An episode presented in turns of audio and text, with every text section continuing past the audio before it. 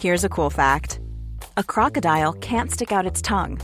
Another cool fact you can get short term health insurance for a month or just under a year in some states. United Healthcare short term insurance plans are designed for people who are between jobs, coming off their parents' plan, or turning a side hustle into a full time gig. Underwritten by Golden Rule Insurance Company, they offer flexible, budget friendly coverage with access to a nationwide network of doctors and hospitals. Get more cool facts about United Healthcare short term plans at uh1.com.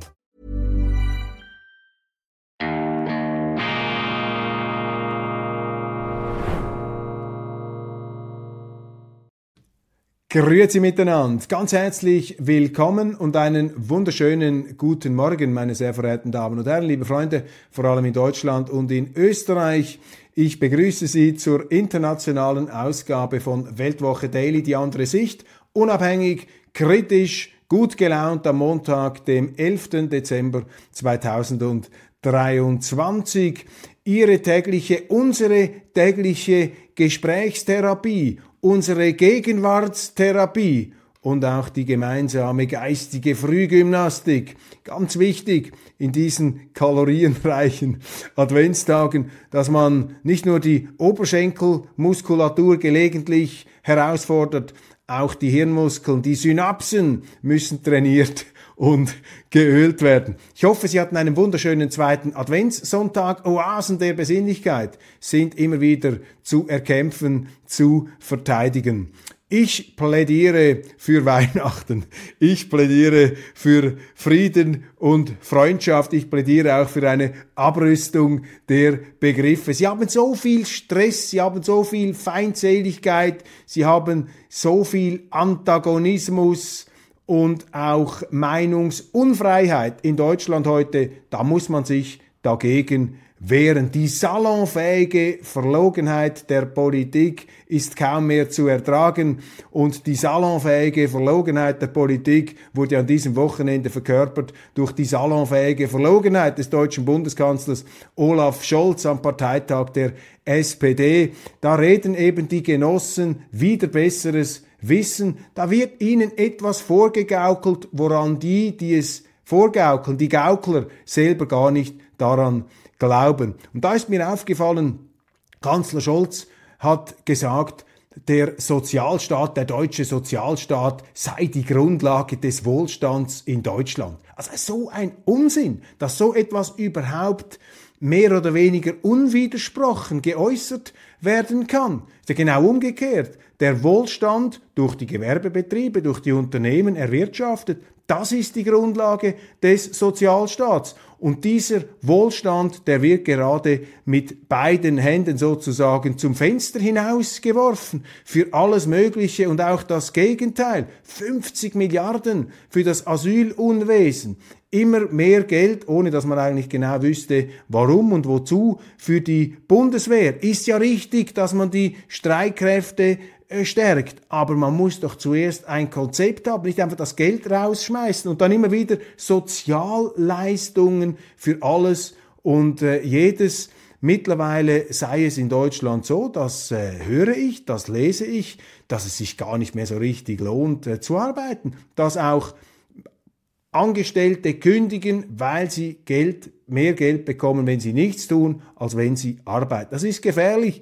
Und wissen Sie, das salonfähig Verlogene daran ist, dass mir schon vor 20 Jahren führende deutsche Sozialdemokraten das gesagt haben. Sie haben gesagt, in aller Offenheit, in aller Unverblümtheit, ja wissen Sie, Herr Köppel, das größte Problem in Deutschland ist, wie man hier unter dem Titel Sozial das Geld mit beiden Händen zum Fenster hinaus schmeißt. Das haben sie aber nicht öffentlich gesagt, das haben sie nur hinter vorgehaltener Hand gesagt. Und jetzt immer noch genau das Gleiche. Und mir kann niemand erzählen, dass diese gewieften Berufspolitiker, die da seit Jahren, zum Teil schon Jahrzehnten im Amt sind, beziehungsweise in der Politik sind, dass die nicht ganz genau durchschauen, was da läuft. Und die Sozialdemokraten hätten ja den Auftrag, den deutschen Sozialstaat zu pflegen, zu retten, seinen Missbrauch zu verhindern. Aber was machen sie? Sie führen die Leute in die Irre mit Wortbetrug und Begriffsfälschung. Bürgergeld spielte eine große Rolle am Parteitag der SPD. Bürgergeld, Da fängt doch die Lügnerei schon an. Bürgergeld ist Arbeitslosengeld. Das will man aber nicht sagen, weil man offenbar niemanden diskriminieren möchte.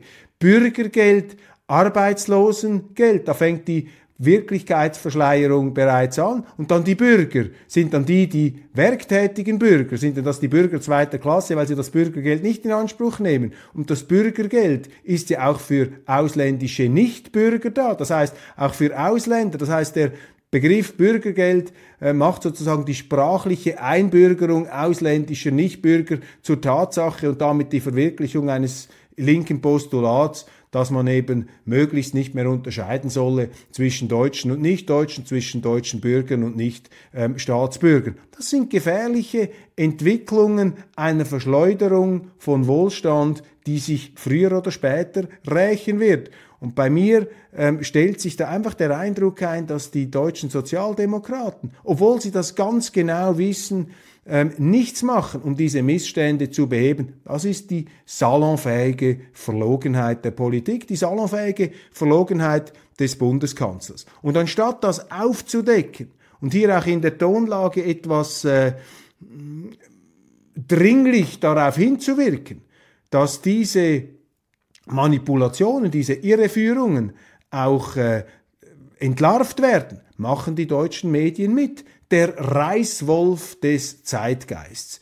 In Deutschland getrauen sich immer weniger Leute ihre Meinung zu sagen, weil sie äh, zu Recht, zu Recht davon ausgehen, wenn ich mich da äußere, dann werde ich fertig gemacht, dann fallen sie über mich her wie ein Rudel Hyänen. Und die deutschen Medien hätten doch hier den Auftrag, alles daran zu setzen, dass eine offene Diskussion stattfindet, eben Frieden, ähm, Rede und Gegenrede, Meinungsvielfalt, Toleranz auch gegenüber Andersdenken, die Bereitschaft, dem anderen zuzuhören. Aber das ist nicht der Fall. Ganz im Gegenteil, man ist da in einem inquisitorischen Furor drin. Man scheint darauf zu lauern, dem anderen irgendeine Etikette anzuhängen, um ihn möglichst unmöglich zu machen. Und das ist ja nicht erst seit kürzestem so. Das ist äh, ein, ein Missstand, der, der weit, äh, der tief, tief wurzelt da in dem deutschen ähm, Medienzirkus. Das ist mir bewusst geworden, als ich dieses Buch gelesen habe. Ich habe es Ihnen schon empfohlen Ende letzter Woche. Peter Seewald, Benedikts Vermächtnis, äh, der große Theologe, der deutsche Papst, eine ganz beeindruckende Persönlichkeit, auch für Nicht-Katholiken, eine moralische Autorität, ohne Moralist zu sein. Aber das Interessanteste an diesem Buch, abgesehen von den sehr guten Darstellungen und auch verständlichen Darstellungen von dem, was äh, Benedikt ähm, gemacht und gewollt hat, was mich am meisten erschütterte, das war die minutiöse ähm, Aufdröselung der äh, brutalen Aggressivität der deutschen Medien gegen Papst Benedikt. Ich den haben sie ja nach Strich und Faden fertig gemacht, auf der Grundlage meistens, wie das Peter Seewald sehr überzeugend aus meiner Sicht darlegt, auf der Grundlage von Fake News. Da stimmt doch etwas nicht mehr. Wenn die Medien so tun, als gäbe es außer ihren Meinungen keine erlaubten anderen Meinungen nicht mehr, dann sind wir bei Frau Merkel, die alternativlose Politik, wenn ein Politiker das Gefühl hat, er sei alternativlos in der Demokratie, dann müssen Sie ihn gleich pensionieren, müssen Sie ihn wegschicken. Die Demokratie ist die Staatsform der Alternativen, der Auswahl. Und wenn die Medien ein Klima schaffen, in dem es keine Auswahl mehr gibt, wo man sagt, ja, wenn du also einem von der AfD die Hand schüttelst, dann bist du sozusagen in der Lepra-Station, dann dürfen wir mit dir äh, nicht mehr ähm, sprechen. Wenn man also die Menschen so aussortiert und ausgrenzt, dann arbeitet man an einer undemokratischen Stimmung. Und das ist gefährlich, weil in der Folge, wenn Sie eben nicht mehr freie Rede und Gegenrede haben, müssen Sie sich nicht wundern, wenn die Politik einfach in den Abgrund hineinrast wie ein äh, D-Zug. Also wenn es einfach abwärts geht. Sie müssen angesichts der Probleme, die offensichtlich sind jetzt in Deutschland, müssen Sie doch einfach mal offen reden. Und für mich ist das ganz klar. Die deutsche Misere, die heute viele spüren, sehen Sie auch an den Auswanderungszahlen, es gehen sehr viele, die Richtigen gehen und die Falschen kommen, Die, ähm, die deutsche Misere ist auch eine Misere der Medien und eben dieser salonfähigen Verlogenheit der Politik und dieser Reißwolf-Mentalität, dieser Hyänen-Mentalität des Zeitgeists der politischen Korrektheit, wo am Schluss immer mehr Leute sich da einfach, ähm, ja, weil es ihnen zu mühsam wird, weil sie Angst haben, ähm, sich zu äußern, wo sich äh, die Leute dann langsam zurückziehen, mit der Folge, dass eben diese Meinungsterroristen, diese Tyrannen da der angeblich korrekten Gesinnung nur noch ihr Denken zulassen, mit dem Resultat, dass die Politik immer schlechter wird. Das ist äh, sehr, sehr gefährlich und deshalb muss man, muss man hier ähm, immer wieder für Frieden und Meinungsäußerungsfreiheit, für Entspannung plädieren, auch für eine Abrüstung der Begriffe, beziehungsweise Many of us have those stubborn pounds that seem impossible to lose, no matter how good we eat or how hard we work out. My solution is PlushCare. PlushCare is a leading telehealth provider with doctors who are there for you day and night to partner with you in your weight loss journey. They can prescribe FDA-approved weight loss medications like Wagovi and Zepbound for those who qualify. Plus, they accept most insurance plans. To get started, visit plushcare.com slash weight loss. That's plushcare.com slash weight loss. Hey, it's Ryan Reynolds, and I'm here with Keith, co-star of my upcoming film, If, only in theaters May 17th. Do you want to tell people the big news? All right, I'll do it. Sign up now and you'll get unlimited for $15 a month in six months of Paramount Plus Essential Plan on us. Mintmobile.com slash switch. Upfront payment of $45 equivalent to $15 per month. Unlimited over 40 gigabytes per month. Face lower speeds. Videos at 480p. Active Mint customers by 531.24 get six months of Paramount Plus Essential Plan. Auto renews after six months. Offer ends May 31st, 2024. Separate Paramount Plus registration required. Terms and conditions apply if rated PG.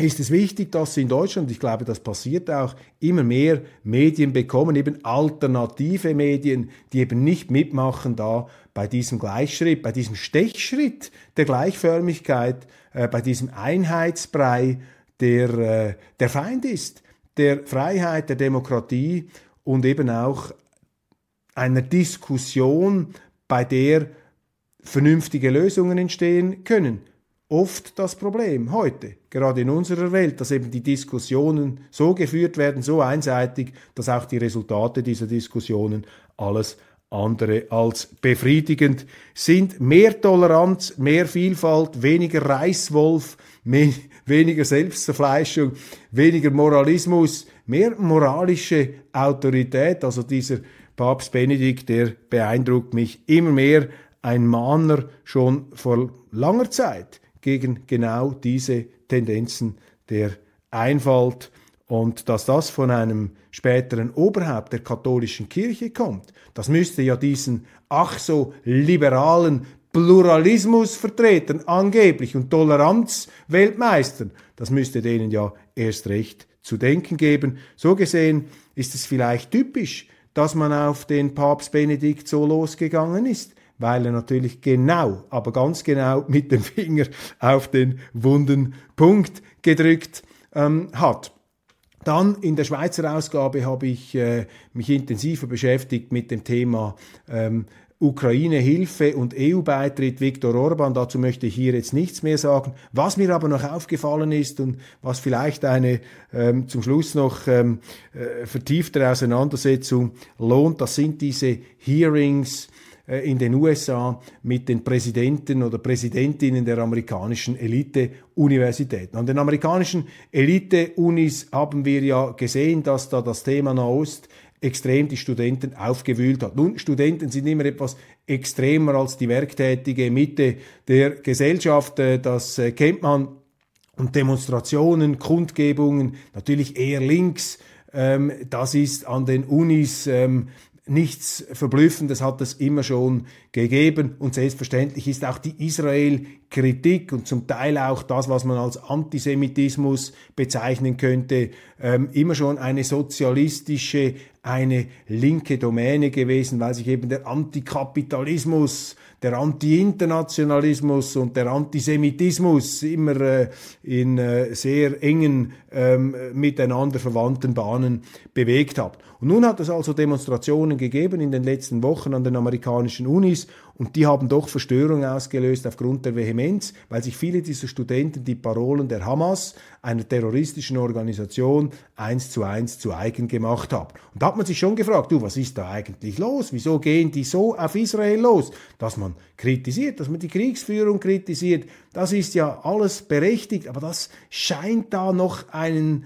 äh, ziemlichen Grad weitergegangen zu sein. Und das hat nun auch in den USA natürlich eine Gesellschaft, die auch stark äh, von jüdischen Amerikanern geprägt ist, hat natürlich dazu geführt, dass man gesagt hat, da müssen wir mal drüber reden, das müssen wir mal genauer erforschen. Nun haben diese Hearings stattgefunden und da war es schon sehr, sehr interessant zu beobachten, wie sich diese Professoren und Professorinnen und Präsidenten da dieser hoch angesehenen Elite-Universitäten, wie die sich gewunden haben. Da hat man, äh, hat also eine Abgeordnete der Republikaner New York hat dann gefragt, ist eigentlich der Aufruf zum Genozid an Juden an ihren Unis ein Verstoß gegen die Regeln? Jetzt würde man ja erwarten, dass man sagt, ja klar ist das ein Verstoß gegen die Regeln. Aufruf zum Genozid, sind sie eigentlich verrückt geworden, das gibt's doch bei uns nicht. Eine Kritik an Israel, das äh, mag es, äh, das, da sind wir offen, da haben wir die Meinungsvielfalt, aber beim Genozid, da sind wir knallhart. Das hat man so nicht gehört. Also da sind sozusagen die Genozidversteher, äh, äh, haben da an den Mikrofonen gewissermaßen sich aus ähm, gebreitet. Man hätte auch sagen können, Genozid, Aufruf zum Genozid, das lassen wir nicht zu, aber nicht jede Demonstration ähm, für Palästina ist automatisch ein Aufruf zum Genozid äh, an, an, den, an den Israelis zum Beispiel. So wurde aber nicht argumentiert. Und was mir aufgefallen ist, an den amerikanischen Unis werden sie ja sofort rausgeworfen oder haben die größten Probleme, wenn sie auch nur ein halbwegs so interpretierbares kritisches Adjektiv zum Beispiel zur Genderideologie oder zur Transgenderideologie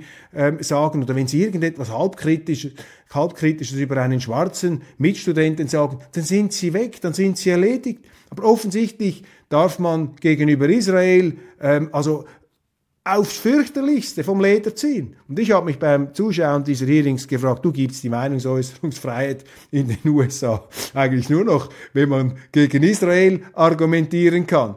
Und diese auch wieder salonfähige Doppelzüngigkeit oder diese Verlogenheit da dieser amerikanischen Elite-Universitäten, die ist auch ziemlich eindringlich zur Sprache gekommen. Da hat sich also auch einiges entlarvt. Und wenn man die Meinungsäußerungsfreiheit verteidigt, was ja ein hohes Gut ist und auch die Universitäten sollten dieses Gut verteidigen, so ist es doch auch wichtig, äh, hier äh, diese Freiheit natürlich auf alles auszudehnen. Und die doppelten Standards, die da angelegt werden, die sind nun also ähm, unglaublich und dass man einen Aufruf zum Völkermord, also dass man das ächtet, das müsste ja selbstverständlich sein. Also das, so etwas will man doch nicht an einer Uni haben, das ist, das ist auch einschüchternd, das ist ja gefährlich, das ist ja für all die, die dann beispielsweise ähm, jetzt eben mit Israel sympathisieren, ist das ja sozusagen eine fast schon akute Bedrohung, wenn dann Studenten dermaßen Hamas-mäßig geradezu schon rhetorisch auftreten und das unendliche Verständnis, dass da diese Universitätsoberen gezeigt haben. Das hat also schon einen Blick in Abgründe eröffnet und eben gleichzeitig dann die Doppelmoral. Wehe, Sie sagen irgendetwas halbwegs Kritisches gegen Transgender oder gegen einen schwarzen äh, Mitstudenten, dann sind Sie weg, dann sind Sie fertig. Also das, das war sehr interessant zu beobachten in diesen Hearings, die übrigens auch beeindruckend waren, ganz anders als bei uns wie der amerikanische Kongressabgeordnete, also mit härtesten Bandagen, diese Universitäts- ähm, diese Götter aus dem Elfenbeinturm oder Halbgötter in Frage stellen. Das ist eben noch richtige Konfrontationskultur, Rede und Gegenrede.